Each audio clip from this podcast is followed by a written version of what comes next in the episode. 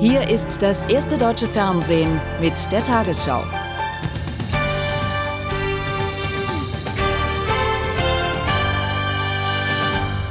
Guten Abend, meine Damen und Herren. Frankreich, Russland und Deutschland haben heute bei einem Treffen in Paris ihre Geschlossenheit in der Irak-Krise unterstrichen. Auf einer gemeinsamen Pressekonferenz lehnten die Außenminister de Villepin, Ivanov und Fischer eine neue Resolution, die den Einsatz von Gewalt erlaubt, klar ab. Alle drei setzen sich stattdessen für weitere Waffenkontrollen im Irak ein. Sie hatten sich in aller Eile verabredet. Die Zeit drängt. Vor der nächsten Sitzung des Weltsicherheitsrates am kommenden Freitag wollten Deutschland, Frankreich und Russland ihre Position deutlich machen. Ein Krieg gegen den Irak ist mit diesen Dreien nicht zu machen. Auch wenn auf der anschließenden Pressekonferenz niemand das Wort Veto aussprechen wollte, so waren die diplomatischen Erklärungen doch sehr klar. Wir werden auf keinen Fall eine Resolution erlauben, die die Anwendung von Gewalt autorisiert. Als ständige Mitglieder des Weltsicherheitsrates werden Russland und Frankreich ihre Verantwortung in diesem Punkt übernehmen.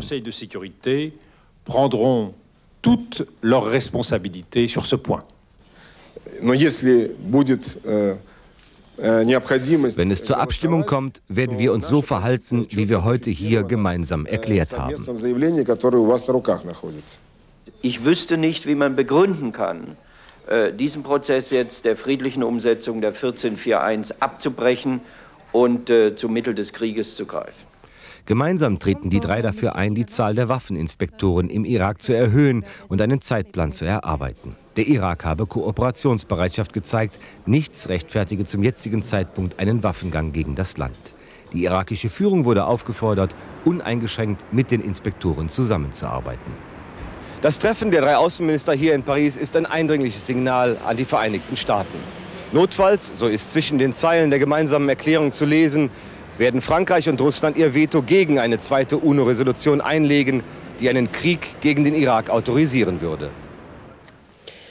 Die USA haben die Äußerungen der Vetomächte Frankreich und Russland heruntergespielt. Der Sprecher des Weißen Hauses Fleischer sagte in Washington, es werde immer wieder verschiedene Erklärungen von verschiedenen Personen geben.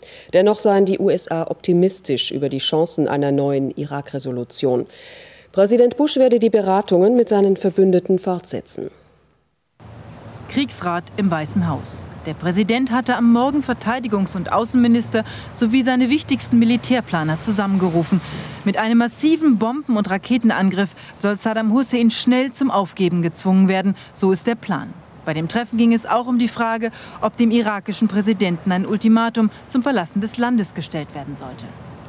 Die Aussage der Vetomächte Russland und Frankreich, sie würden eine UN-Resolution, die einen Krieg legitimieren könnte, ablehnen, wird hier noch nicht als endgültig betrachtet. Die amerikanische Regierung in der letzten Vorbereitungsphase für den Krieg. Die Mobilmachung ging heute weiter. Der Sprecher des Weißen Hauses machte deutlich, dass die USA darauf vorbereitet seien, den Krieg auch ohne zweite UN-Resolution zu führen. Der Präsident hofft, dass die UN eine konstruktive Rolle spielen wird, sagte er. Aber ob der Sicherheitsrat zustimmt oder nicht, der Präsident wird sicherstellen, dass Saddam Hussein entwaffnet wird. Der Außenminister betonte noch einmal, dass den Amerikanern sehr daran gelegen ist, die UN an ihrer Seite zu haben. Wir werden am Wochenende mit unseren Freunden reden, sagte er, und dann eine Entscheidung treffen. Wir wollen eine zweite Resolution. Auch wenn die amerikanische Regierung wieder sehr deutlich gemacht hat, dass sie auch ohne UN-Resolution in den Krieg ziehen wird, sie ist nach wie vor an einer möglichst großen Koalition interessiert. Die Mehrheit der Amerikaner befürwortet diesen Krieg nur, wenn die UN ihn absegnet und ihm so der Stempel der Legitimität mitgegeben wird. Hinter den Kulissen versucht die Regierung nun, zunächst Russland von seinem Nein zum Krieg abzubringen. US-Präsident Bush empfängt in diesen Minuten einen hohen geistlichen Besucher im Weißen Haus. Kardinal Lagi wurde von Papst Johannes Paul II. mit einer Friedensbotschaft nach Washington geschickt.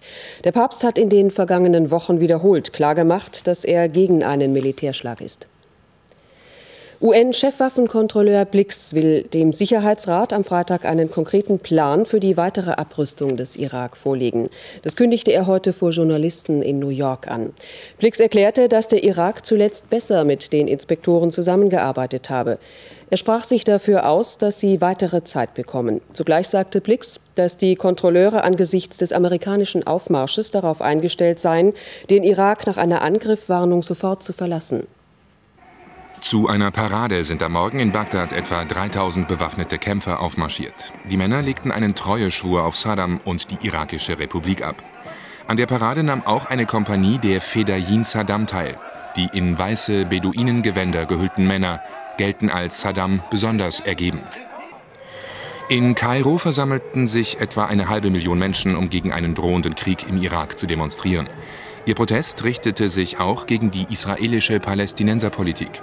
Nicht nur die Massenvernichtungswaffen Iraks, sondern auch die Israels müssten vernichtet werden. Zu dem Sternmarsch hatte die regierende Nationaldemokratische Partei von Präsident Mubarak aufgerufen. In der nordisraelischen Hafenstadt Haifa ist am Nachmittag eine Bombe in einem Linienbus detoniert. Mindestens 15 Menschen wurden dabei getötet, zahlreiche weitere verletzt. Die Polizei geht von einem palästinensischen Selbstmordanschlag aus. Der Fahrer, ein israelischer Araber, berichtete, als er an der Haltestelle die Türen öffnete, gab es eine gewaltige Explosion.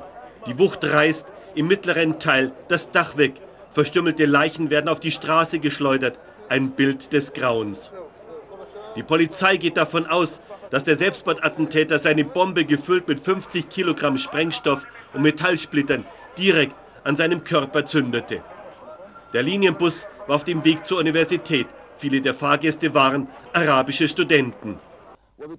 Der Sprecher der Hamas übernimmt keine Verantwortung, begrüßt aber den Anschlag und droht, ich glaube, dass es jetzt eine ganze Welle von Anschlägen geben wird. Die Palästinenser werfen Israel vor, den Anschlag geradezu provoziert zu haben durch so wörtlich blutige Operationen der Armee im Gazastreifen. Der Anschlag ist eine bestialische Grausamkeit. Die Palästinenser weigern sich zu verstehen, dass nur Verhandlungen aus der Sackgasse führen. Allein im letzten Monat hatten israelische Sicherheitskräfte über 40 Anschläge verhindert. Das israelische Außenministerium will in den nächsten Tagen einen Entwurf für ein internationales Abkommen vorlegen. Demnach sollen in Zukunft Selbstmordanschläge als internationales Verbrechen geächtet werden. Und Staaten soll es verboten werden, Familien von Selbstmordattentätern finanziell zu unterstützen. Am politischen Aschermittwoch haben die Parteien sich gegenseitig mit zum Teil polemischer Kritik überzogen. CSU-Chef Stoiber warf der Bundesregierung und Kanzler Schröder komplettes Versagen vor. Bei der SPD hielt Wirtschaftsminister Clement dagegen eine defensive Rede und forderte Bereitschaft zu Reformen. Auch Grüne, FDP und PDS stellten mit deutlichen Worten ihre Positionen klar. Wir haben seit über 50 Jahren die Lufthoheit über den politischen Aschermittwoch, rief Edmund Stoiber seinen Anhängern zu, was er auch bei seinem heutigen Einzug in die Nibelungenhalle deutlich zu spüren bekam. Und so bahnte er sich den Weg zum Rednerpult um, wie schon im Jahr zuvor der Bundesregierung absolutes Versagen vorzuwerfen. Schröder kann es nicht, der muss weg, war Stoibers Leitmotiv. In der Außenpolitik sei sein deutscher Sonderweg verhängnisvoll. Paris, Berlin, Moskau, Peking. Diese Achse, meine sehr verehrten Damen und Herren, kann doch niemals an die Stelle des NATO-Bündnisses treten. Diese Achse könnte doch nicht unsere Sicherheit und Freiheit und unseren Wohlstand garantieren.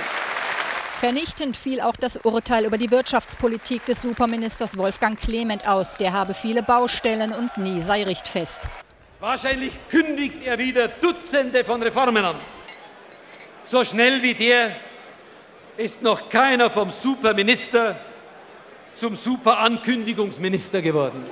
Wolfgang Clement aber wollte in Vilshofen wohl kein zusätzliches Öl ins Feuer des politischen Streits gießen. Statt markiger Sprüche Richtung Edmund Stoiber appellierte er an Opposition, Gewerkschaften und Arbeitgeber. Sie müssten Arbeitsmarktreformen und Einschnitte ins Gesundheitswesen gemeinsam mittragen. Manche SPD-Anhänger sehnten sich im Wolferstädter Keller nach mehr Aschermittwoch-Poltern. Doch Clement blieb betont sachlich, forderte moderate Tarifabschlüsse und vor allem mehr Unternehmerinitiative.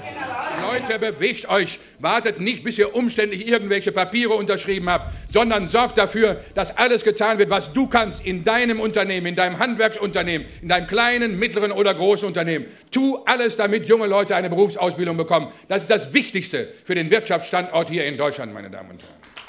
Mehr Ernst als Kampfeslust lag über dem diesjährigen politischen Aschermittwoch in Vilshofen. Markige Sprüche gab es auch auf den Veranstaltungen der kleineren Parteien.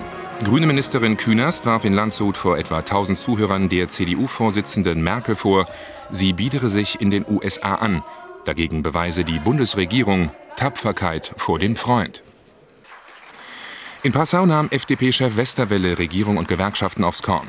Kanzler Schröders angekündigte Regierungserklärung sei ihm, so wörtlich, scheißegal. Und die SPD-Fraktion müsse sich endlich aus ihrer Verfilzung mit den Gewerkschaften lösen. Das Finanzloch der Krankenkassen ist noch größer als befürchtet. Im vorigen Jahr entstand ein Defizit von fast drei Milliarden Euro. Noch im Dezember hatte Bundesgesundheitsministerin Schmidt mit höchstens 2,5 Milliarden gerechnet. Nach Angaben des Ministeriums blieben die Einnahmen hinter den Erwartungen zurück, weil mehr Versicherte als geplant arbeitslos waren. Gleichzeitig stiegen die Ausgaben für Arzneimittel, obwohl Kassen und Ärzteverbände eigentlich vereinbart hatten, sie zu senken. Zu der von der Bundesregierung geplanten Zusammenlegung von Arbeitslosen- und Sozialhilfe hat das Wirtschaftsministerium heute Einzelheiten bekannt gegeben. Erwerbsfähige Langzeitarbeitslose sollen künftig nur noch rund 10 Prozent mehr Geld bekommen als Sozialhilfeempfänger, sagte ein Ministeriumssprecher in Berlin. Erwerbsunfähige würden nur noch Sozialhilfe erhalten. Bis zur Sommerpause will die Regierung ihr Konzept vorlegen. Die Gewerkschaften kritisierten die Pläne bereits heftig. Der Deutsche Gewerkschaftsbund warnte vor einer Armutsfalle. Der Tarifkonflikt bei der Deutschen Bahn spitzt sich zu. An einem weiteren Warnstreik beteiligten sich am Morgen in Hamburg etwa 500 Bahnbeschäftigte. Auch in Hannover legten Bahnmitarbeiter ihre Arbeit nieder. Morgen früh will die Lokführergewerkschaft GDL den kompletten Zugverkehr bundesweit zwischen 6 Uhr und 6.45 Uhr lahmlegen. Erst gegen 10 Uhr soll sich der Nah- und Fernverkehr wieder normalisieren. Die Tarifverhandlungen gehen morgen Mittag in ihre dritte Runde.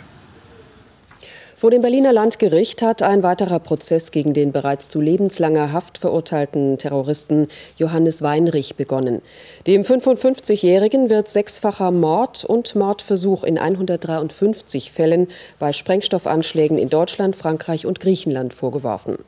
Weinrich soll die Anschläge als rechte Hand des internationalen Terroristen Sanchez alias Carlos begangen haben. Das Landgericht Berlin hatte Weinrich bereits im Jahre 2000 wegen eines Anschlags auf das das französische Kulturzentrum Maison de France verurteilt. Die internationalen Sportverbände haben sich in Kopenhagen auf einen gemeinsamen Anti-Doping-Kodex geeinigt. Das Dokument legt verbindliche Regeln im Kampf gegen verbotene Mittel und Methoden fest. Unterstützt wird der Kodex von zahlreichen Regierungen, die bei der Umsetzung helfen wollen. Bundesinnenminister Otto Schily kam höchstpersönlich in Kopenhagen vorbei, um die Deklaration zur Dopingbekämpfung zu unterschreiben. Drei Tage lang hatten annähernd 1000 Delegierte aus aller Welt um ein einheitliches Regelwerk gegen die Manipulation im Sport gerungen. Die Sportverbände stimmten letztendlich einmütig zu. Und heute bekundeten Regierungsvertreter aus 50 Staaten mit ihrer Unterschrift unter der sogenannten Kopenhagener Erklärung die Zustimmung der Politik. Dass Politik und Sport die weltweite Dopingbekämpfung als gemeinsame Aufgabe verbindlich anerkennen, ist eine entscheidende Neuerung. Ich glaube, dass hier jetzt eine, eine Entwicklung in Gang gekommen ist, der sich niemand mehr entziehen kann. Ja, es gab ja bei einigen Sportorganisationen noch eine gewisse Zurückhaltung, aber wir sehen, dass sich das verändert und das ist sehr zu begrüßen. Im Kern beinhaltet die Vereinbarung mögliche Dopingkontrollen zu jeder Zeit an jedem Ort der Welt und die Zwei-Jahressperre im Regelfall für erstmals erwischte Sportler. Dabei wird kein Unterschied zwischen Profis und Amateuren gemacht. Ob äh, der Sportler ein wenig Geld oder ein wenig mehr oder ganz viel Geld verdient, ist doch im Grunde nur eine Form seiner eigenen wirtschaftlichen Absicherung seines Hobbys Sport oder gegebenenfalls auch seiner beruflichen Ausführung Sport. Aber deswegen müssen doch die Anti-Doping-Regeln für alle gleich sein. Alle Staaten und Verbände haben nun bis spätestens 2006 Zeit, die Vereinbarung auf ihre nationalen Regelwerke zu übertragen. Die Lottozahlen 4, 20, 26, 36, 43, 49, Zusatzzahl 12, Superzahl 0. Die Gewinnzahl im Spiel 77. 0, 0, 5, 6, 7, 0, 4. Die Gewinnzahl der Lotterie Super 6 4, 6, 2, 8, 4, 8. Diese Angaben sind wie immer ohne Gewähr. Und nun die Wettervorhersage für morgen, Donnerstag, den 6. März. In den äußersten Osten Deutschlands sickert nach wie vor kalte, trockene Luft vom Festland ein. Ansonsten treibt die recht milde Frühlingsluft die Temperaturen in die Höhe und hält uns Nachtfrost vom Leib. Über der Bretagne und Großbritannien baut sich zwischendurch ein Hoch auf, besonders stark ist es allerdings nicht. Heute Nacht kommen vom Atlantik dichte Wolken auf uns zu. Gegen Morgen fallen westlich des Rheins die ersten Tropfen. Die Regenwolken driften ostwärts. Ostdeutschland und Bayern erreichen sie erst am Abend. Der Wind frischt im Nordosten stark auf und erreicht bis zu 60 Kilometer in der Stunde. Sonst weht er schwach bis mäßig. Unmittelbar in den Alpen und im Osten wird es heute Nacht frostig kalt, im Westen bis 8 Grad plus.